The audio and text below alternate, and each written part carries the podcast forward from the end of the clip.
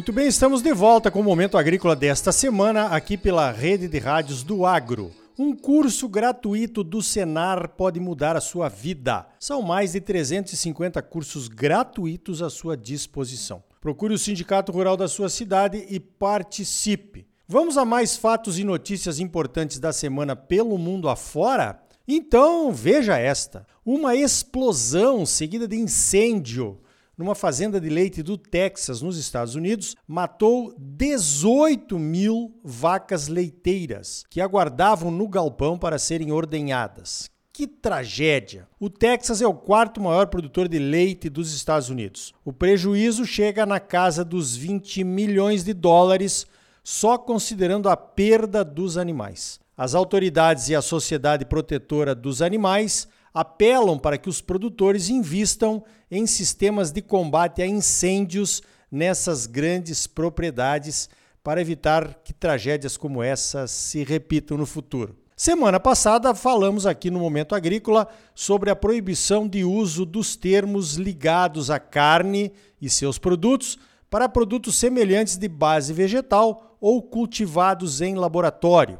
Pois então, o governo da Itália foi mais longe e anunciou que vai apresentar uma lei ao Congresso proibindo a produção de produtos semelhantes à carne e de ingredientes para ração animal produzidos em laboratório. A motivação nem foi a questão da informação duvidosa ao consumidor.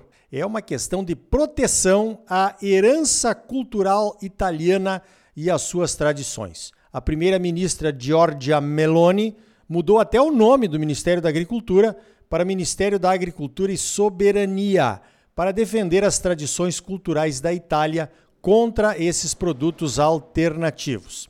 A produção de insetos para consumo humano também será proibida. Nem todo mundo na Itália apoia a medida, é claro. Alguns já reclamam que a Itália poderá ficar para trás nessas inovações que poderiam ser uma alternativa para a segurança alimentar do mundo. Outro instituto europeu que lida com esses desenvolvimentos afirma que há muitos italianos preocupados com o bem-estar animal e que seriam consumidores em potencial de produtos alternativos. Um acidente como esse no Texas não ajuda em nada na discussão dos que são contra essas inovações, não é mesmo? Enquanto isso, em novembro do ano passado, a agência FDA, ou Food and Drug Administration, que é responsável pela liberação e pela segurança dos alimentos nos Estados Unidos, liberou uma carne de frango cultivada em laboratório para consumo humano. O cultivo em laboratório é feito a partir de fibras musculares de frangos mesmo. O CEO de uma outra startup americana, que também trabalha com culturas de células em laboratório para produzir carne, afirmou no final do ano passado que o preço da carne de laboratório deverá se equiparar ao preço da carne nos próximos três anos. Outro argumento é a questão das doenças transmitidas pelos animais para os humanos, como a gripe aviária. O aparecimento de uma nova cepa do vírus da gripe aviária já contaminou aves selvagens e comerciais em diversos países do mundo, causando prejuízos enormes e encarecendo os preços da carne de frango e de ovos. Carnes produzidas em laboratório não teriam esses riscos. Lá em Singapura, onde mora o meu amigo Marcelo Duarte, defendendo os interesses do algodão brasileiro e abrindo mercados, já é possível pedir carne de frango cultivada em laboratório em alguns restaurantes. E isso desde 2020. É mais caro, mas tem gente que não se importa em pagar o preço. O mercado mundial de carne de laboratório foi estimado em 247 milhões de dólares em 2022, deve chegar a 373 milhões de dólares em 2023 e pode alcançar quase 7 bilhões de dólares em 2030, o que seria um crescimento de 51,6% ao ano. Pois então, parece que o negócio está evoluindo. Vamos ver como o público consumidor reage a isso quando os produtos chegarem no mercado em mais países. No caso dos insetos, o pessoal estuda a produção em massa de larvas de mosca em especial uma mosca chamada de mosca soldado negro, ou Black Soldier Fly, que tem o nome científico de Hermetia illucens. As larvas têm alto teor de proteína, se alimentam de resíduos tipo lixo orgânico, e poderiam ser usadas como ração para a produção de carnes, de verdade, em avicultura, suinocultura e até bovinocultura de corte e de leite. Considerando que antes do advento das rações balanceadas, com milho e farelo de soja, os frangos caipiras se alimentavam de larvas e insetos, andando livremente pelas sedes e pelos quintais, por que não, né? Será que esse tipo de inovação, usar insetos para produzir rações, poderia concorrer com a produção de milho e da soja? Eu acho que não, mas que poderá ser uma alternativa, não tenho nenhuma dúvida. A empresa Big Dutchman, que produz equipamentos para a criação de aves e suínos, já está desenvolvendo equipamentos para a produção de larvas e de insetos. No Reino Unido, a Agência de Padrões de Alimentos encomendou uma pesquisa para entender como os consumidores britânicos aceitariam padrões de produção de alimentos à base de insetos numa espécie de transição da legislação atual. Eu prefiro a velha e a boa picanha, ou uma costela, ou até um filé mignon à parmegiana, mas hábitos alimentares mudam com a mudança de gerações e de costumes. Essas mudanças de costumes estão presentes em velocidades cada vez maiores em nosso dia a dia. Mudamos de assunto? Então veja esta. O relatório anual de emissão de gases de efeito estufa da NOAA, sigla da Administração Nacional Oceânica e Atmosférica dos Estados Unidos, acaba de ser divulgado e mostra que os três principais gases de efeito estufa continuaram a atingir os chamados níveis inexplorados, recordes, né? Em 2022. Os gases de efeito estufa são o CO2, ou dióxido de carbono, o metano e o óxido nitroso. Esses três gases são os gases emitidos pela atividade humana que são os maiores contribuintes para as mudanças climáticas, de acordo com os cientistas da NOAA. O conteúdo atmosférico de CO2 chegou em 417,06 ppm, partes por milhão, a mesma taxa observada na última década. O conteúdo de CO2 atmosférico está 50% maior do que os níveis pré-industriais. 2022 foi o 11º ano consecutivo de aumento de CO2 maior do que 2 ppm, ou partes por milhão. Mais um recorde, né? O metano atmosférico é agora mais de duas vezes e meia maior do que era na época pré-industrial. O volume de metano aumentou para uma média de 1.911 partes por bilhão, ou ppb, em 2022.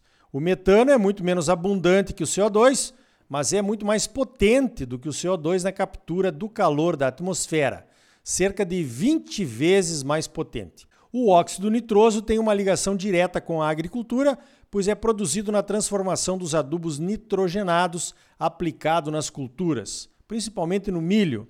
Em 2022, os níveis de óxido nitroso chegaram a 335 ppbs, ou parte por bilhão. Esse foi o terceiro maior salto desde 2000, um aumento de 24% sobre o nível pré-industrial do óxido nitroso, que era de 270 partes por bilhão.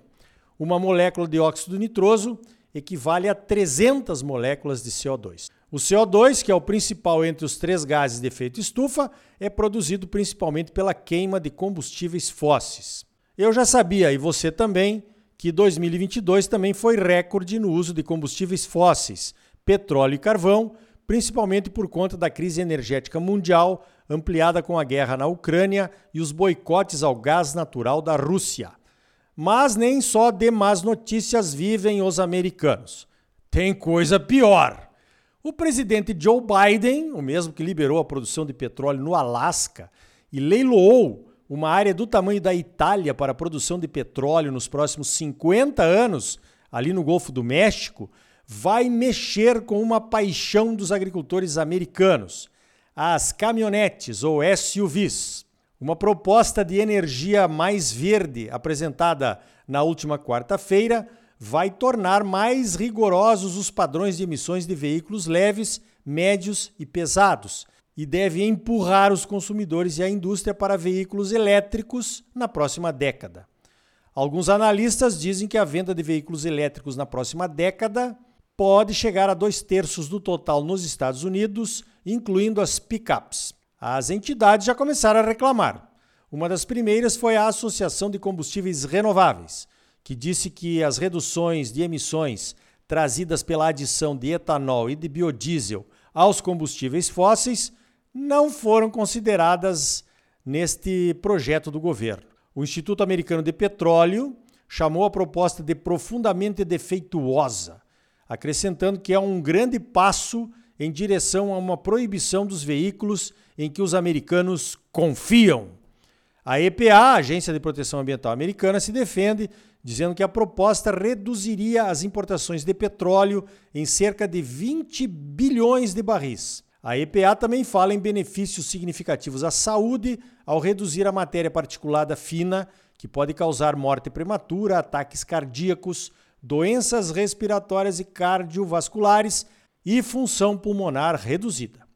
E afirma que os benefícios das regras propostas excederiam os custos em pelo menos um trilhão de dólares. Pois então, faltou alguém perguntar e outro alguém responder, talvez em inglês, né? De onde virá energia para alimentar esses novos veículos elétricos? Virá do carvão? Virá da queima de petróleo?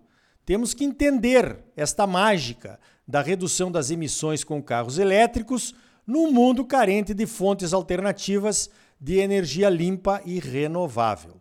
E aqui no Brasil, hein? Por que é que não temos uma política oficial para promover a energia limpa e renovável que já temos? Por que é que estamos falando em carros elétricos se temos o etanol, hein? Alguém pode me explicar?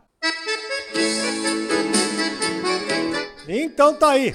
No próximo bloco, a pecuária de precisão chegou na esteira das mudanças que a pecuária nacional vem experimentando. Nós vamos conversar com o Rodrigo Maronese da Altec, uma empresa de nutrição animal, sobre essas transformações necessárias. E ainda hoje, o etanol de milho e de cereais está tomando conta do Brasil. Será essa a causa do aumento nos preços da saca de milho? Também vamos falar sobre um exemplo do milagre da agregação de valor. O agro é a força do Brasil. O sistema sindical é a força da união dos produtores. Então, participe do seu sindicato rural. Sistema Famato Senar, trabalhando para fortalecer o nosso agro cada vez mais. Voltamos já com mais momento agrícola para você. Música